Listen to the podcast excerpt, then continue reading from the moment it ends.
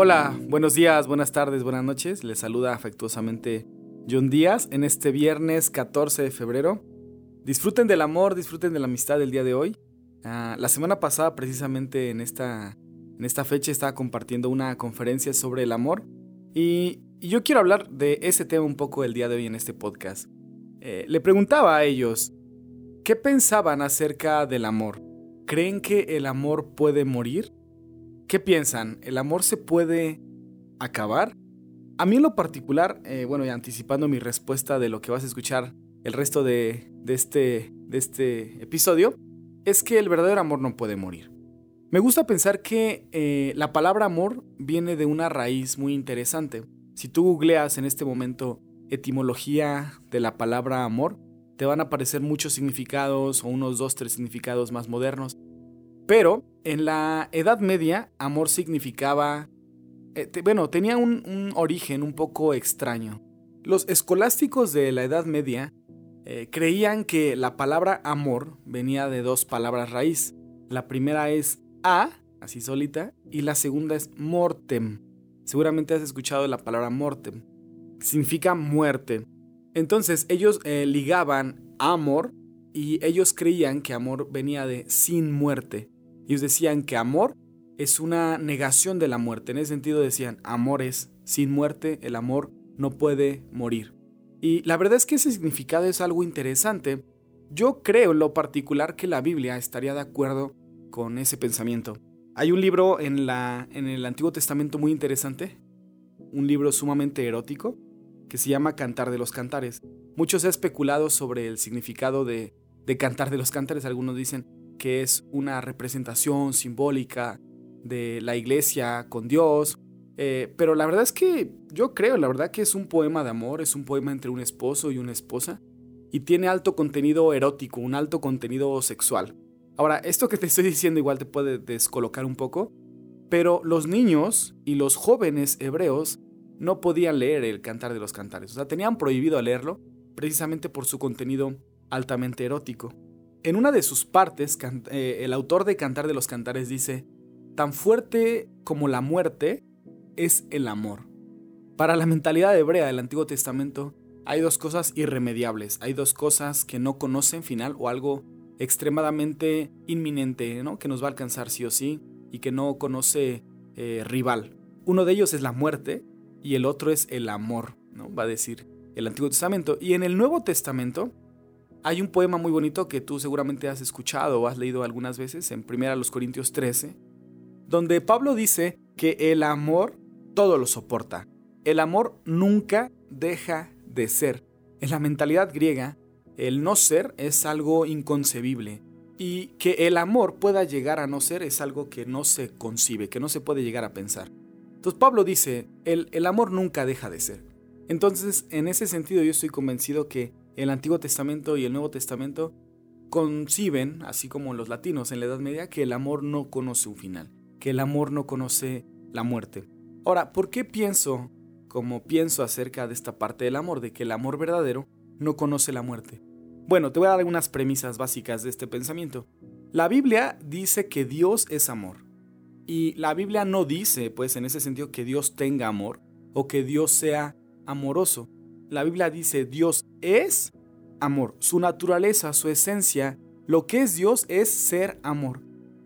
Y entonces cuando vino Cristo al mundo, nos va a decir Colosenses 1.15, nos va a decir de Cristo que Él es la imagen del Dios invisible.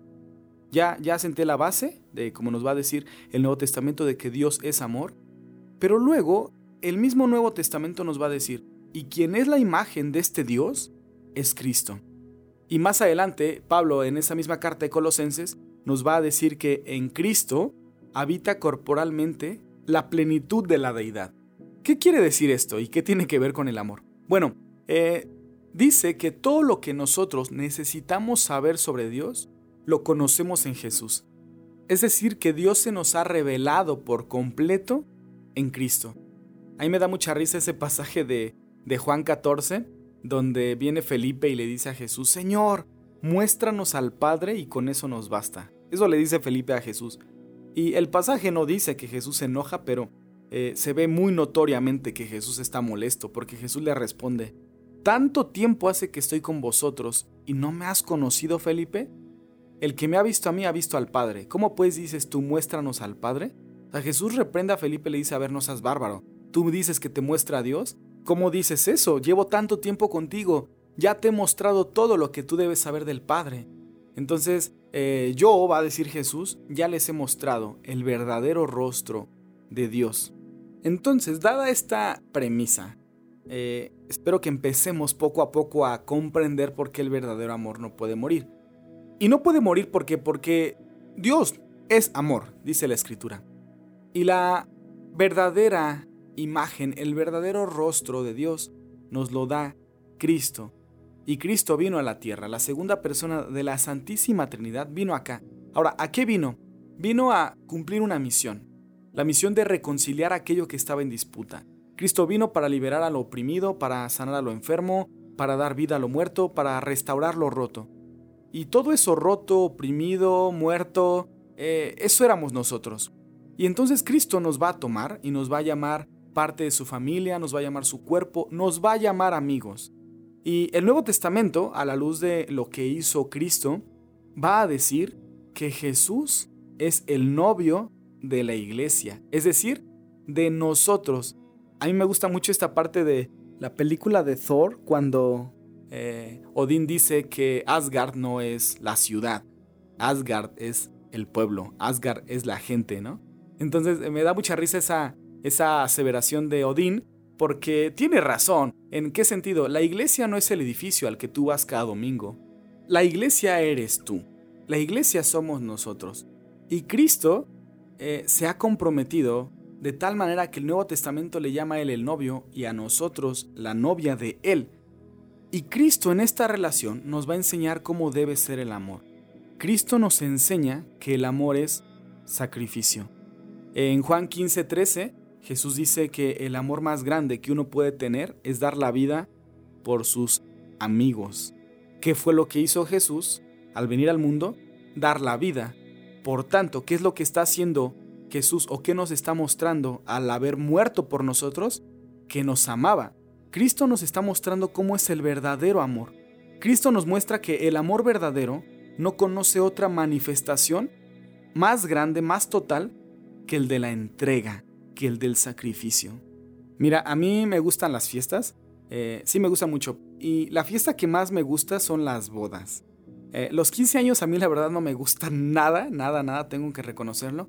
Se me hace una festividad ah, súper chistosa y, y casi nunca voy, pero cuando llego a asistir, la verdad es que voy esperando que pase algo chistoso, algo cómico. No sé que el chambelán se caiga, o que la quinceañera haga un oso, no, no sé, ¿no? Creo que he visto muchos videos en YouTube de, de caídas de quinceañeras, pero, pero bueno, las bodas sí me gustan, las bodas me encantan, pero algo que yo critico de las bodas cristianas es de que los predicadores no tenemos mucha creatividad a la hora de predicar en una ceremonia. Eh, yo he predicado en dos bodas y la verdad es que la vieja confiable para predicar en bodas es o predicar sobre Génesis 2 o predicar sobre Efesios capítulo 5. De verdad, yo creo que, a ver, un estimado, el 95% me atrevo a decir de las bodas a las que he ido, o están basadas en Efesios 5 o en Génesis 2, ¿no? De verdad. Eh, amigos predicadores, hay que innovar un poquito. Eh, la verdad es que la Biblia es el libro del amor. Entonces, eh, hagamos o echemos mano de otros recursos en el sagrado texto. Pero bueno, Efesios 5 sí tiene algo muy importante que decirnos. Pablo nos va a decir algo increíble acerca del amor. Cuando Pablo le está escribiendo ahí a los esposos, les dice que así como Cristo amó a su iglesia, y así como se entregó por su iglesia y dio su vida por ella, a ese nivel, va a decir Pablo, estamos obligados nosotros a amar a nuestras esposas. Eso está fuerte. O sea, Pablo va a decir que el matrimonio, todo matrimonio, lo sepa o no, lo reconozca o no, es una puesta en escena, es como una tipo de representación teatral de lo que Cristo hizo por nosotros. Pablo le dice, ¿ves cómo Cristo nos amó? ¿Ves cómo Cristo amó a su iglesia? Ok, a ver, escúchenme, esposos. Así como Cristo amó a su iglesia, así ustedes están comprometidos a amar a sus parejas. ¡Wow! Eso es increíble. Entonces, la obra original, la pieza original es Cristo amándonos y muriendo por nosotros por amor. Entonces, cada matrimonio está llamado a ser una emulación, a ser una representación teatral, una adaptación de esa obra original, de Cristo amándonos a nosotros y entregándose hasta la muerte por nosotros. Entonces, ¿qué es el matrimonio? Yo me atrevo a decir, el matrimonio, eh, hay un libro muy bonito también eh, de John Piper que se llama Pacto Matrimonial, y él dice esta idea, él dice, el matrimonio es una representación de cómo Cristo nos ama a nosotros. Nosotros estamos obligados a amarnos a ese nivel. Y entre más un matrimonio sea una fiel adaptación de esa obra original, más amor va a reflejar, más amor verdadero va a tener. Hasta este punto, no sé si me esté dando a entender completamente, pero básicamente la idea es que Dios es amor y Dios nos enseña a través de Cristo cómo es el verdadero amor. El verdadero amor, para que sea amor verdadero, debe ser sacrificial, debe ser entrega absoluta. Cristo nos enseña eh, en su vida y en su muerte que antes bien se muere el portador del amor, pero que el amor no muere. O sea, Cristo nos enseña que el amor no muere porque primero te mueres tú, brother. Primero te mueres tú antes de decir que se te está acabando o que ya se te acabó definitivamente el amor. Yo no sé si en este momento hay algún matrimonio escuchando esto, pero seguro en tu vida de pareja, yo creo que has llegado a pensar o has llegado a imaginar, o te has dicho a ti mismo, ya no amo a mi esposo, ya no amo a mi esposa, el amor se fue hace mucho tiempo por la ventana, ¿no? Bueno, déjame decirte que muy probablemente si tú sientes o estás convencido de que ya no hay amor en tu relación, eh, perdóname, pero igual te lo tengo que decir, a mi humilde criterio, nunca hubo amor verdadero ahí. Porque yo estoy convencido que quien verdaderamente ama, se muere antes de decir ya no te amo. ¿Por qué? Porque quien verdaderamente ama no tiene permiso, porque no puede dejar de amar, porque para dejar de amar antes pierdes la vida o se te va la vida en esta misión. Cristo a mí me enseña, Él es mi modelo para poder yo saber y aseverar que em, el amor te lleva a entregarte todo. Todo tu empeño, todas tus fuerzas, toda tu inteligencia para que esto funcione. Ahora, si tú sientes que el amor ya se fue, eh, o sientes que ya no amas verdaderamente, quiero pensar que te falta algo por hacer todavía. Hay algo que todavía puedes hacer. Ahora, esto que estoy diciendo es mi opinión, ¿vale? Esto no está escrito en la, en la palabra, yo es eh, algo que he reflexionado en torno a ella, pero es mi opinión y es mi convicción de que el amor verdadero solo lo puede experimentar una persona que conoce a Dios. ¿Por qué? Porque yo creo en lo que dice la Biblia, o sea, estoy sometido a lo que dice la palabra, y la Biblia dice que Dios es amor y que Cristo vino a mostrarnos el verdadero rostro del Padre. ¿Qué fue lo que hizo Cristo? Se entregó por nosotros. Se entregó y eso, esa entrega hasta la muerte, eso es el amor verdadero. Entonces, quizá es una de mis opiniones más polémicas que tengo, pero pienso que quien no conoce a Dios verdaderamente no puede conocer el amor genuino, el amor real, porque Dios es amor y fuera de Dios, por simple lógica, no hay amor verdadero, no hay amor real. Pero bueno, te repito, esa es mi opinión. Ahora tú me puedes decir, John, pero ¿cómo se te ocurre decir esto? Ah, fácil, mira, la Biblia dice que el corazón engaña y que el corazón miente. Tu corazón miente y tu corazón te engaña. Mira, tú puedes ver muchas parejas que posiblemente no conozcan a Dios y dices, John, ahí hay amor verdadero. O sea, se ve, se nota, se siente que ahí hay algo. Bueno, eh, me apego a lo que dice la palabra. Por ejemplo, dice en Jeremías 17:9 que engañoso es el corazón y perverso más que todas las cosas. Yo creo que la gente cree que ama, eh, pero luego descubre que en verdad no es amor verdadero, a lo mejor es dependencia o codependencia, o la gente cree que ama, pero luego ve que en realidad estaban juntos por la pasión y el deseo, o por los hijos, o por las deudas, o la costumbre, eh, etcétera, no lo sé. Pero yo estoy convencido que un corazón que no conoce a Cristo eh, no va a poder mostrar el verdadero y genuino amor. Porque la muestra mayor de amor es Cristo, es Dios encarnado. Entonces no puede amar verdaderamente a alguien cuando no conoce a Cristo. Repito, es mi opinión. Eh, mi opinión es esa, que un corazón que no conoce el perdón, que no conoce el sacrificio, que no conoce a Dios, no puede amar genuinamente.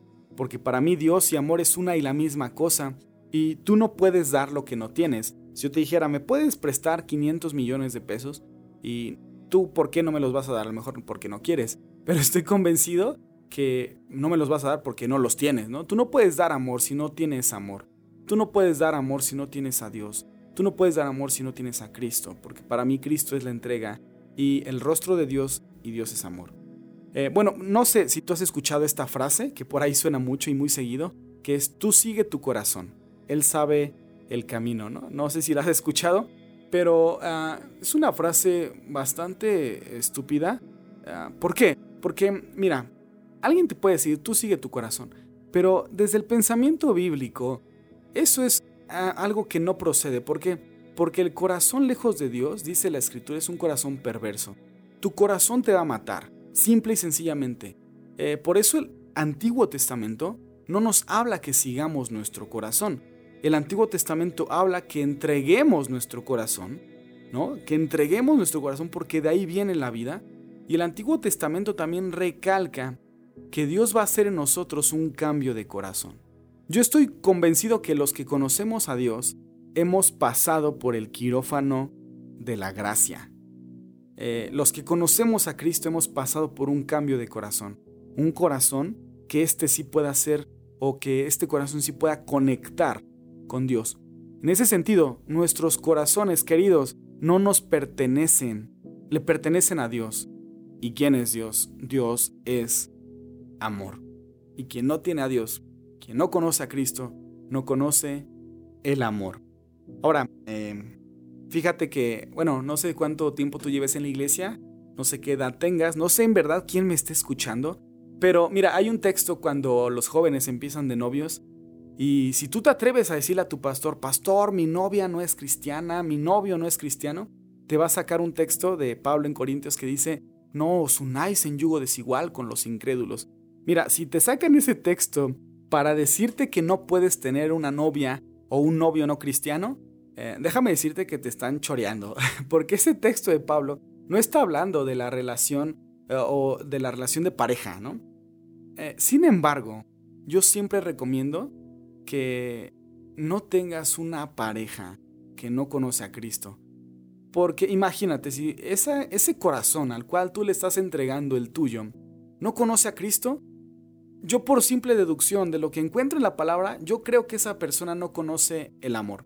Un corazón sin Cristo, por eso repito que es una opinión muy polémica. ¿No puedes creer esto de lo que te estoy contando o no puedes? Tú estás en tu plena eh, y libre disposición de hacerlo o no hacerlo. Pero yo creo que un corazón sin Cristo es un corazón depravado, un corazón que siempre va a buscar lo suyo, un corazón egoísta, ¿no? Eh, no va a entregarse, por supuesto, no va, no va a tener un modelo como lo es Cristo para poder amar. Seguramente aquí puede haber una chica que me diga, John, mira, fíjate que yo entregué mi corazón a un chico cristiano, así como tú estás diciendo, y resultó peor, ¿no? O puede que aquí venga un chico y me diga, John, fíjate que yo entregué mi corazón a una chica de la iglesia y fue fatal, fue mi peor decisión, lo peor que puede haber hecho, bueno, ok, yo te diría en este punto, mira, ah, no juzgues a Dios, no juzgues al amor por los que de manera imperfecta portan su nombre. ¿Por qué? Porque tú dices, a ver, es garantía de que si es cristiano el chico, de que vaya a la iglesia, eh, pueda o sepa amar verdaderamente. No, claro que no. O sea, el amor no es fácil. En el nombre de Dios se han cometido muchísimas infamias, atropellos horribles, o sea, la historia está llena de gente que dice seguir a Dios y hace cosas de verdad horribles, terribles, ¿no?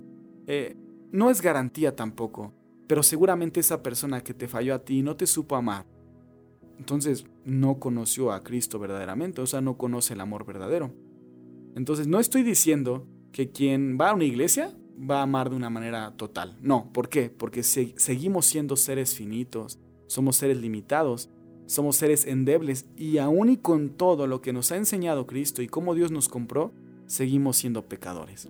Entonces, el modelo lo tenemos. El modelo es Cristo. Él nos enseña cómo debemos amar. Él nos enseña que antes te mueres tú, pero el amor no muere. ¿Por qué? Porque el amor es entrega. El, el amor es entrega total. Entonces, siguiendo esa línea, yo puedo decir acá que el amor o que nuestro deber es amar hasta que duela. Debes amar hasta que te mueras, Ahora, no estoy diciendo que este morirte en el intento es que permitas una relación violenta o una relación eh, tóxica, ¿no? Como dicen por ahí. No, mucho cuidado con eso, mucho cuidado. Lo único que yo estoy diciendo acá es de que el amor es entrega, el amor es dar todo lo que tengas, el amor es hacer todo lo que tienes en tus manos, ¿vale? Eh, simple y sencillamente es eso. Ahora, quiero ir cerrando este espacio eh, y quiero terminar con tres mensajes, El primer mensaje que quiero dar en este 14 de febrero, Día del Amor y la Amistad, eh, es que, bueno, un mensaje a los esposos, a las esposas. Es una realidad que el amor está en crisis. Eh, pero, ¿qué es lo que hace Cristo? ¿Qué es lo que hace la imagen de Dios? ¿Qué es lo que hace el amor encarnado? Él viene y restaura lo roto. El amor de Cristo es nuestro modelo. Y, y así como Él hizo y Él se entregó por nosotros hasta la muerte, es nuestro deber, es nuestra misión llegar hasta allá. Entonces Él puede sanar tus heridas. Mira, Dios puede sanar tu matrimonio, sin lugar a dudas. O sea, Él entiende por lo que pasas. Él sabe que el amor no es fácil. Mira, Él le costó la vida. El amor cuesta la vida. El amor cuesta entrega. O sea, el amor cuesta todo. Vale la pena todo por amor. Eh, tú haz lo que debas hacer, ¿vale? El Señor de los corazones puede hacer algo increíble con tu relación de pareja. Puede hacer algo increíble con el otro corazón, de verdad, ánimo. Ama como Cristo amó. Y quiero recordar solamente una frase a ti. Em, dicen por ahí, no, yo ya no quiero amar para no, para no enfermarme, no quiero amar para no sufrir.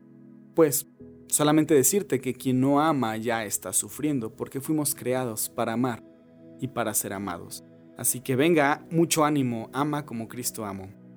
Eh, bueno, el segundo mensaje es para los novios, que seguramente en este día pues están voladísimos, ¿no? Eh, y está bien, disfruten este día, amigos, eh, disfruten del amor. el mensaje para ustedes es, comprométanse a comprometerse, ¿vale? O sea, tengan un noviazgo con propósito.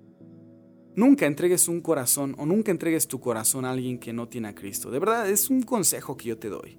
Eh, ¿Por qué? ¿Por no vas a saber amar?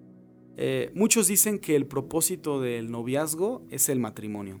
Pero para mí ese es un propósito muy chafa, un propósito muy limitado. Pues nada más te casas y ya, entonces ya cumpliste y tan tan. Pero no, yo creo que el propósito del noviazgo es reflejar ahí el amor de Cristo. Y reflejar ahí el amor de Cristo en tu etapa, en el momento en el que estás, no es de entrega total, es simple y llanamente es hacer lo que es correcto, Es construir o ir construyendo una relación de pareja. Eh, mira, creo que tengo que decirlo en este momento, pero eh, si tu relación de pareja ya cayó en situaciones, eh, en conductas, en relaciones sexuales, un consejo que yo te hago desde mi trinchera, igual dices, ya estás muy, muy, muy don para esto, pero pienso que si ya caíste ahí, bótalo, ¿no? O bótala. O en su defecto, habla con alguien o busca un mentor, pero debes detenerte ya en eso. De verdad, no conviene en la, etapa en la que ustedes están. Eh, el amor no le da rienda suelta a la pasión. Yo estoy convencido, como decía eh, un buen amigo Alex Chiang, un peruano increíble, eh, de verdad increíble, él decía que el amor en este momento del noviazgo le pone un freno a la pasión, no le va a dar rienda suelta. Y en eso se va a demostrar que hay amor verdadero. Eh, hay un texto en Proverbios 16, 32 que me encanta, que dice que mejor es el que se domina a sí mismo que el que conquista una ciudad.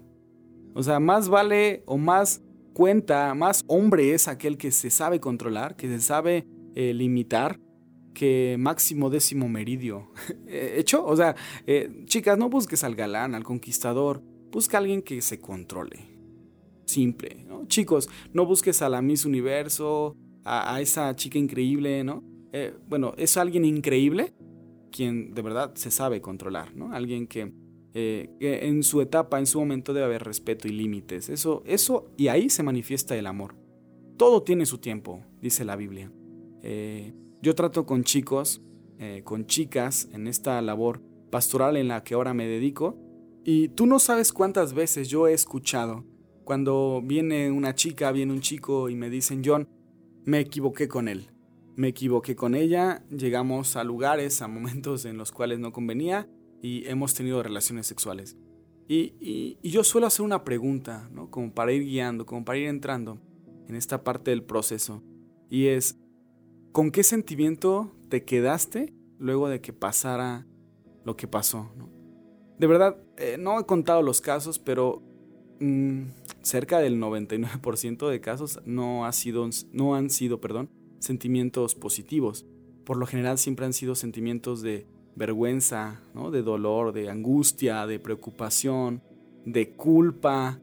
Ah, y de verdad, mira, te, te quiero decir algo, ¿no? Em, el sentimiento que se tiene ahí es porque dentro de nosotros hay algo que dice que no está bien, ¿no? Em, también platico con mis amigos casados, ¿no? Así como yo. Y cuando hay mucha confianza y preguntamos, oye, ¿te acuerdas? Y comparto con algunos amigos pastores eh, y hablamos, ¿no? Sobre la sexualidad, porque es algo bonito hablar de ella. Eh, y hablamos del sentimiento que queda después de haber estado o tenido un momento de intimidad con tu esposa. ¿Qué sentimiento queda? Y de verdad, siempre y el 100% es gratitud, felicidad, paz, porque vale la pena. Mira, mm, ya no se predica tanto esto en las iglesias, pero eh, me gustaría decirte que vengo de tu, de tu futuro y te quiero decir que vale la pena poner un freno ahora. Vale la pena esperarte, ¿vale? Bueno, tómalo en cuenta si, si tú gustas, es mi, es mi llamado. Y mi tercer y último mensaje es para todos aquellos que el día de hoy no tienen pareja, pero que quieren tenerla. Y también es un mensaje para aquellos que están pasando un momento complicado en esto del amor. De verdad, ay Dios, eh, sufrir por amor es una de, de las cosas por las cuales más más te buscan, ¿no? Y es cierto porque eh, estamos en la época, si eres joven, ¿no? Y aunque no seas joven, siempre vamos a sufrir, siempre vamos a, padecer esta parte del corazón, ¿no? Pero ni modo, fuimos creados para amar y a veces no te corresponden, o no tienes pareja, o estás buscando y no encuentras, y, es un momento complicado para ti en esta, en esta época, en esta temporada. Pero yo quiero decirte algo básico, eh, enfócate en lo tuyo, ¿vale? Chambea en lo tuyo. Eh, Consolida tus virtudes, ¿vale? Eh, trata de aminorar tus defectos. Haz otras relaciones. E, este tiempo es bonito para ti. De verdad, disfruta tu soltería. Eh, este tiempo es especial. Yo creo que Dios te está moldeando y, y quiere algo contigo en ese tiempo. Yo estoy convencido que la soltería es un momento especial no te apresures, no te compares con otras relaciones, no te compares con otros amigos que ya están casando, que están teniendo hijos, que suben a sus hijos al Facebook. O sea, todo eso, no, no te compares. Tú cultiva en este tiempo tus virtudes, eh, trata, lucha con tus pecados, cultiva la santidad, ora mucho. Y, si tú no, no tienes el don de la abstinencia, eh, Dios te va a dar a alguien, seguro. Pero mira, deja que, que ese momento llegue y que Dios te sorprenda. Ah, y bueno, eh, un pilón más, se me olvidaba, un pilón va a ser para todos aquellos, eh, para todos, para todos los que me están escuchando acá, que sean buenos amigos, seamos buenos amigos. Este mundo está en una crisis de amistad, este mundo está en una crisis de amor genuino. Y, no solamente tú o el amor se refleja en la pareja, a lo mejor todo el podcast, y si tú eres soltero dices, esto no tiene nada que ver conmigo, no. O sea, Jesús dijo que eh, no hay amor verdadero más grande que aquel que da su vida por sus amigos. Así que este mundo necesita amigos fieles, ¿no? Amigos como, eh, como Woody, ¿no? amigos a ese nivel. Entonces, eh, nada, disfruten este día, dense regalos, dense abrazos, dense besos, manden mensajes y que el Dios de amor les acompañe y peregrine con sus corazones siempre. ¿Vale? Un abrazo a todos. Feliz día, feliz amor, feliz vida. Hacia adelante.